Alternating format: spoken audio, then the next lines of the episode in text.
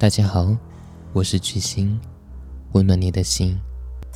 欢迎大家收听《血色情人之一》第八日第十四部分。故事开始。我从昏迷中醒来，已经是第二天的傍晚时分了。我躺在医院的病床上，房间里的灯光很明亮，四处散发着浓郁的药味。晃的晃，还有些痛楚的脑袋，四处巡视了一下，然后看到同学小贺，这小子。正咧着嘴，正在病房的中间位置，冲我傻笑。我说：“你笑个屁呀！我都已经这样的，你还笑？还是人民警察吗？”小贺说：“你知道吗？要不是我，你小子早就没命了。不早给我打电话，事先也应该告诉我。”你的去向啊？你是不是写恐怖小说写到着魔了？四处搜刮素材，都快神经质了。还记得吗？你上下班经过的那个小巷，再见的事情，有个叫青青的发廊。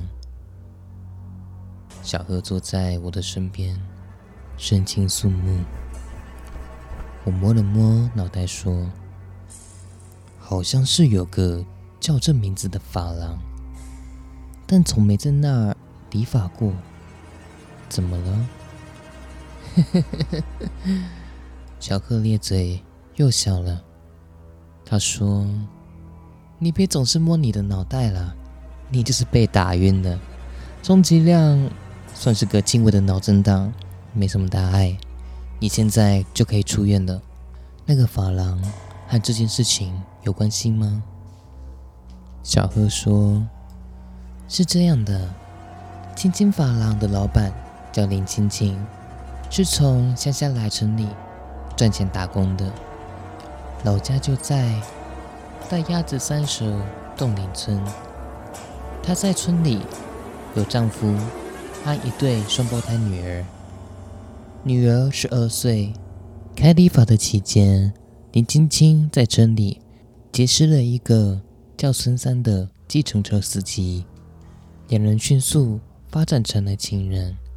就在前些天，林青青的丈夫来城里，把孩子送到发廊来，主要原因是春季来临，得下田种地，想让老婆照顾孩子一段时间。结果一天傍晚。发生了意外，孙山酒后来找林青青，正巧林青青带着其中的一个女儿出去买东西，只留下一个女儿在发廊看家。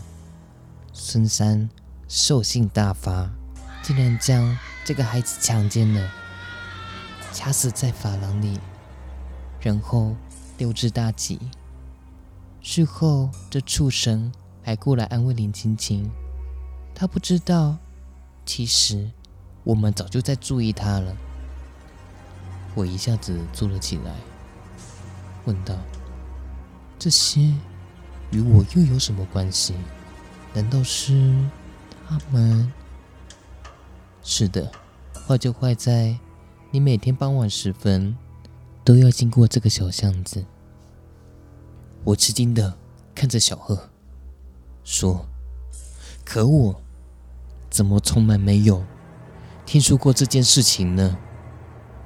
小贺说：“前不久，小巷的房子便开始拆迁，而且林晶晶受了很大的刺激，有些疯疯癫癫的。